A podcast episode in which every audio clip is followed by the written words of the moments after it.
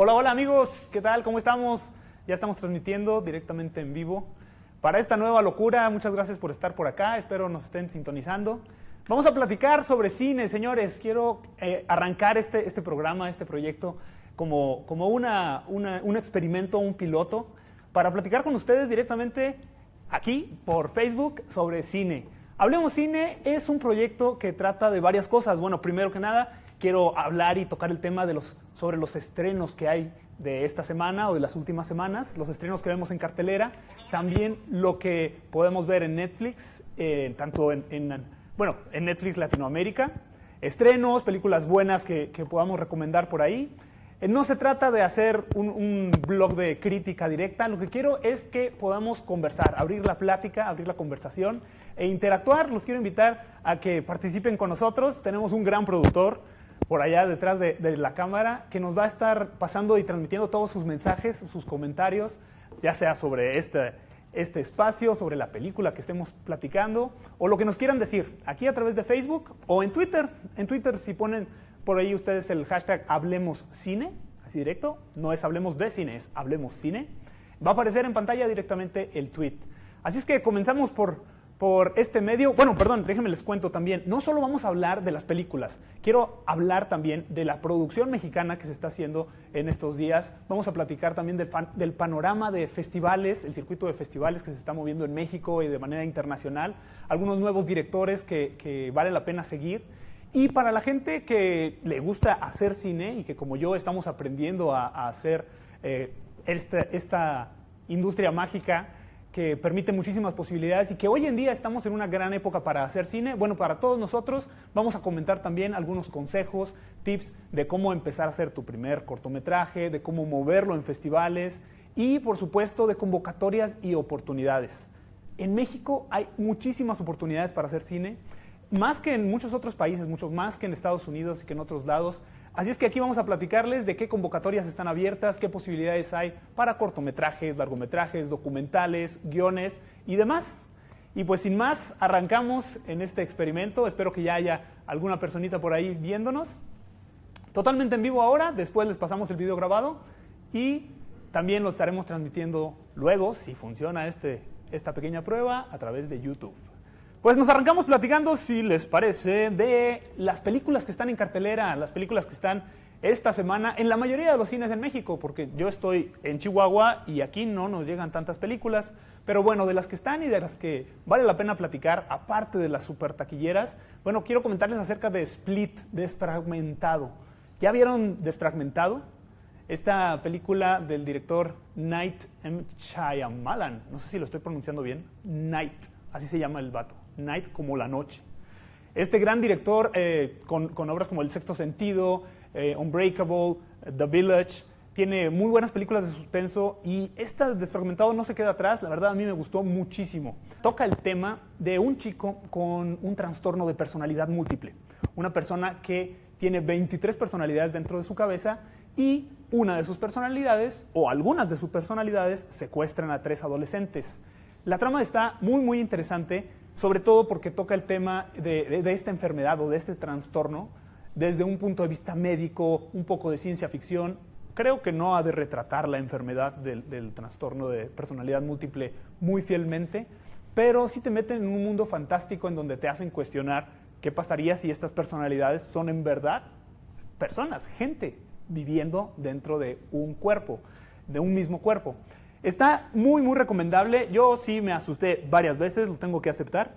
Salté de la silla en un par de ocasiones. James McAvoy se avienta unas actuaciones tremendas. Y sí son actuaciones porque el chavo hace el personaje que le corresponde en el momento que está actuando una de sus personalidades. Es decir, tiene 23 personalidades. En la cinta creo que nada más se muestran unas 8, pero tremendo, ¿eh? muy, muy buenas interpretaciones. Eh, he escuchado comentarios divididos, a mí me encantó la película, la recomiendo muchísimo. También toca, toca algunos temas fuertes, algo, algo de, de, la necesidad del ser humano de, de, sobrevivir, del instinto de sobrevivir. Pero bueno, no les quiero dar spoilers, me chocaría dar spoilers por aquí. Si alguien sospecha que estoy metiendo la pata ahí, hágamelo saber, por favor. Pero véanla, está muy buena, desfragmentado, todavía está en la mayoría de los cines. ¿Alguien por ahí Si nos quieren comentar algo, saludar, díganos lo que gusten, por favor.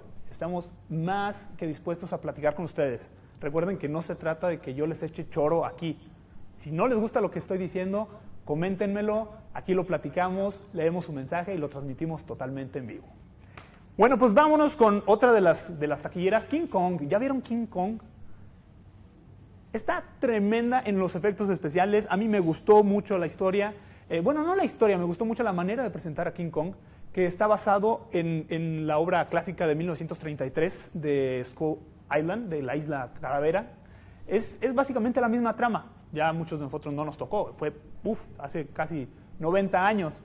Pero es exactamente la misma historia con un elenco de lujo. Tienen a John C. Reilly, tienen a Brie Larson, que estuvo nominada al Oscar hace, hace un, un par de años, a Tom Hiddleston, mejor conocido como el carnal malvado de Thor, ya sabrán ustedes de quién se trata, y los, los actores, aunque es un, una, un cast muy, muy talentoso, a mí no me convencieron mucho, las actuaciones dejan a deber, sí, están fantásticos los efectos, o sea, yo saltaba de emoción también al ver a Kong malavariando de, de la manera en la que lo hace con los helicópteros, como pueden ver por ahí en el trailer, pero la historia se me hizo un poquito floja. El guion me deja de ver. Yo siento que Hollywood sigue apostando ahí a lo seguro, a la fórmula de venta tradicional o que, les ha funcionado, ¿no? Si ya tienen un personaje eh, clásico eh, que ha traído muchísimas, muchísimas entradas de taquilla, pues nada más se apegan a la formulita de romance, acción y la, la clásica historia que culmina en la misma manera para muchos personajes, la verdad. Sí, el personaje femenino es una propuesta distinta, pero el guion se me hizo muy, muy flojito. Chequenla, está divertida y como dicen por ahí, palomera. Si les agrada cualquier historia de estilo kaiju, eh, no sé si la palabra es correcta, pero eh, es muy, muy buena, comparable con otras historias como Godzilla. Eh, está más por ese, rango, por ese rango. Definitivamente mucho, pero mucho mejor que la de Peter Jackson. Vámonos con otra, otra película después. Bueno, Lego Batman. Sé que muchos de ustedes no la han visto, aunque está en el cine. Sí, parece una caricatura, parece algo bien para niños. No, por favor, véanla. Es una joya. De todas las que están en cartelera, yo creo que es la única que podría decir que es una verdadera joya. Ahora acapararon mucho la atención en las salas las películas nominadas a los Oscars y sí, hay que ver todas las que llegan, que están nominadas, pero si tienen oportunidad, vean Lego Batman. Es la, una clásica historia de Batman donde este eh, personaje oscuro enfrenta al guasón, al Joker, que ahora es como lo conocemos, pero empieza la película con una sátira tan, tan fina, tan divertida de todo lo que conoces sobre Batman. Trata todos los Batman que has visto en la historia y se ríe de una manera muy, muy padre, tanto del personaje como de la manera de presentar las películas clásicas de Batman. Este, este spin-off de, Lego, la versión de Lego, tiene muchos, muchos toques también de la película original, bueno, de la primera película de Lego que salió hace un par de años. Eh, su genialidad cae en un guion súper bien construido y también tiene algo de mensaje para nuestros tiempos y, y, el contexto en el que vivimos. No es lo central del mensaje, pero tiene un mensaje muy chido. Chequen Lego Batman, por favor, se la recomiendo totalmente. Y me encantaría hablar de, películas mexicanas, de cine mexicano que está en cartelera, y es de lo que se trata. Vamos a darle un, enfoque especial y una atención especial al cine mexicano. Lamentablemente ahora no hay casi nada de películas mexicanas en cartelera. Y por allá me están haciendo una cara fea porque hay gente que sí les gusta la película que está. Hay por ahí una que se llama El que busca encuentra. Ahí, está el tráiler y sigue en cartelera, pero pues la verdad no se me antojó nada. Se me hizo algo muy similar a No Manches Frida o una cosa de estas que saca Televisa, no muy bien construida. No la vi, lo siento. Si quieren checar algo de cine mexicano, creo que es la única opción. Pero la que sí les puedo recomendar mexicana y que está ahora, no en cartelera, pero en Netflix, chequen si tienen oportunidad, Bellas de Noche. Es un documental buenísimo. Está allá abiertamente para Netflix América Latina. Se estrenó recientemente y ha tenido mucho éxito. Es la historia de las vedettes mexicanas más famosas de los años 70 y trata de la historia de cómo, después de tantos años, cuando la belleza se va, qué ha sido de estas chicas, de estas eh, muchachas que crecieron siendo famosas por su baile, por, la atracción que representaban para los hombres. Es un documental muy, muy humano, mexicano, es ópera prima de una directora muy talentosa. Que también tiene un poquito de facilidad porque las historias que retrata son las historias de actrices, ¿no? Pero finalmente es una historia muy, muy bonita contada, se las recomiendo, chequenlo en Netflix, Bellas de Noche. Y bueno, ¿qué más, qué más hay en, Netflix de, cine mexicano? Hay algunas, algunas opciones, pero me gustaría platicar un poco sobre Club de Cuervos. ¿Ya vieron Club de Cuervos? ¿Son fans? La neta, díganos, ¿les gusta Club de Cuervos? A mí, la verdad, no me convencen mucho las dos temporadas que han salido, que han salido ahora. ¿eh? Sí, los personajes de Chava Iglesias e Isabel Iglesias son increíbles, son buenísimos.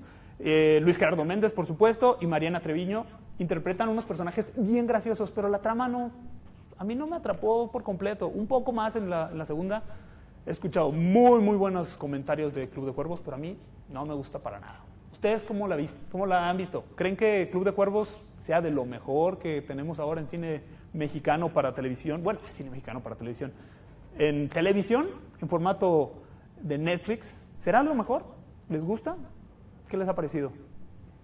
Escríbanos, por favor, amigos. Yo sé que en esta primera transmisión seguramente me están viendo tres o cuatro amigos y familiares. Es un experimento, es un piloto, pero me encantaría escuchar sus comentarios. Y por ahí tenemos un comentario, el señor productor nos va a decir quién nos está escribiendo, sí, por favor. tenemos un comentario Edgar Serrano y de, y de Bray Gómez. Dice si el doblaje no mata a Lego Batman. ¿El doblaje no mata a Lego Batman? en español. A mi parecer, no. Yo lo vi y me encantó. En México se hace un doblaje muy, muy bueno, pero ciertamente creo que la original debe ser mucho mejor. No la he visto la original en inglés y sí, muchas veces es que es complicado traducir los chistes, ¿no? Traducir unas bromas muy buenas, muy finas que solo están pensadas en un idioma original y no se pueden traducir. A mí me encantó y la disfruté mucho y me dejé llevar por el ritmo de la película. Pero sí, yo creo que si, si la ven en inglés me va a gustar más. Si ya la vieron, híjola, díganos dónde, porque sí, siempre es mucho más interesante ver las animaciones en inglés.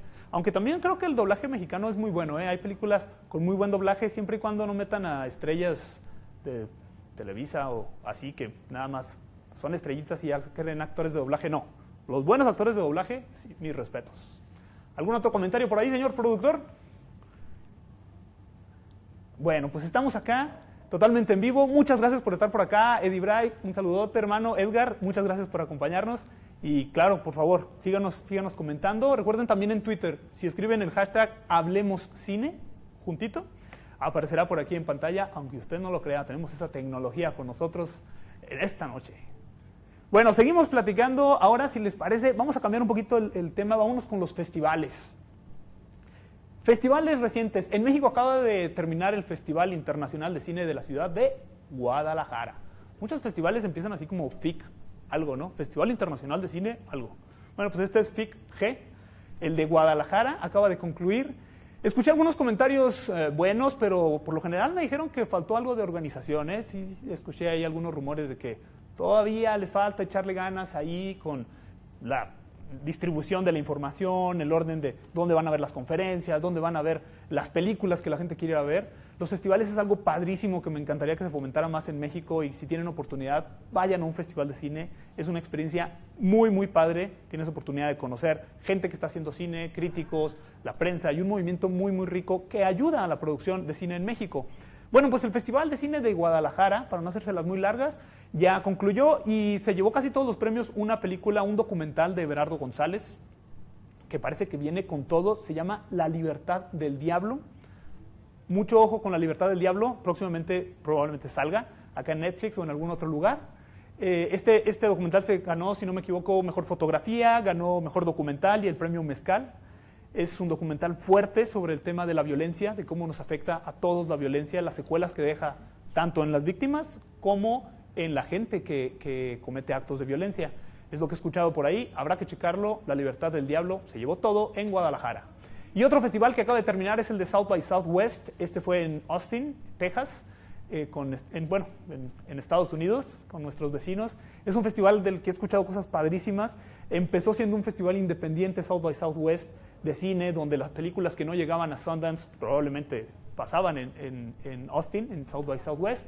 Ahora es un festival multidisciplinario donde también hay festival de música, hay un festival de emprendimiento, es algo muy diferente, me encantaría ir un día a South by Southwest. Y bueno, los ganadores de South by Southwest ya se anunciaron también en estos días de esta semana. La mejor película de narrativa se llama Most Beautiful Island. Chequen el nombre, Most Beautiful Island. Es protagonizada por una actriz española, Ana Asensio, y es la historia de una mujer indocumentada y los problemas que tiene esta chica en Nueva York, toda la discriminación que, que sufre, al mismo tiempo que ella está superando sus traumas.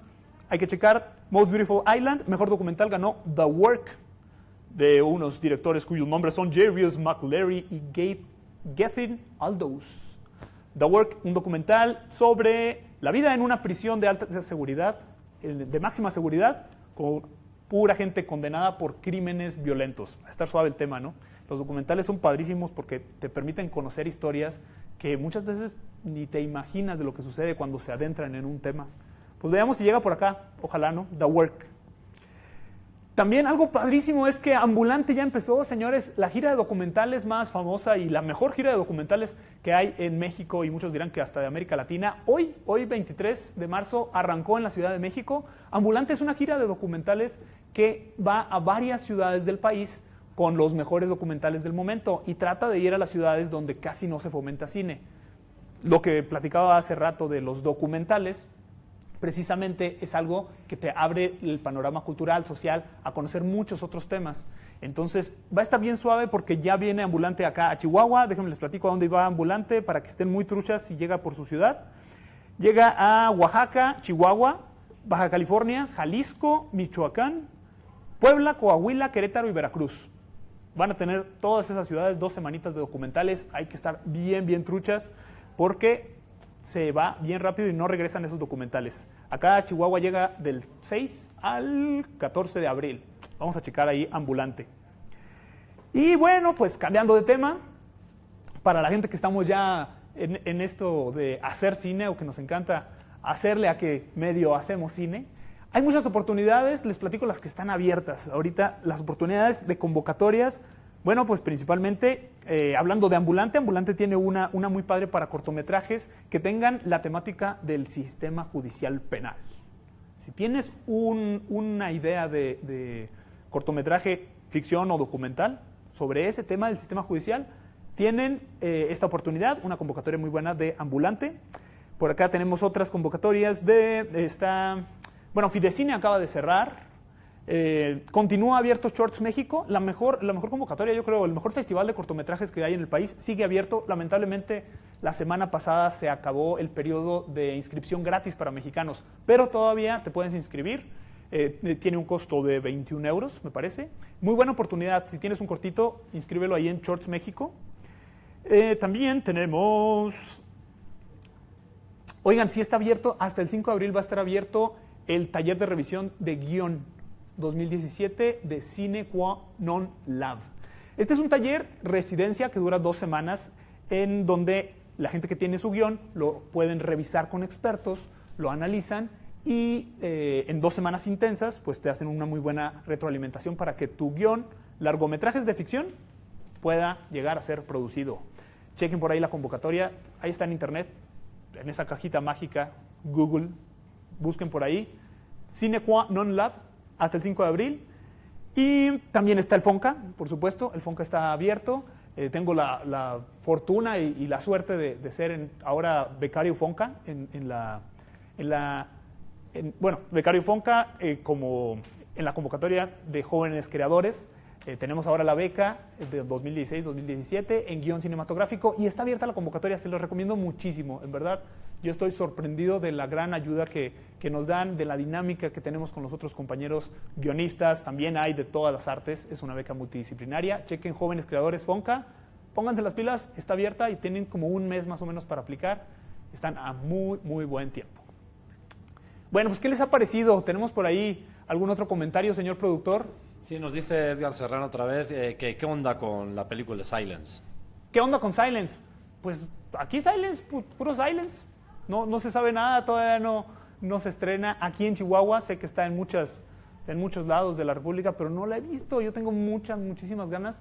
He escuchado cosas padres y cosas no tan padres. Dicen por ahí que Martin Scorsese quiso hacer una película muy personal, pero son habladas, yo no, no he visto. Sé de la temática de Silence, por supuesto, que es una película sobre la persecución a unos padres jesuitas eh, católicos en, en Japón. Y dicen que es muy fuerte, que es muy contemplativa, pero son habladas.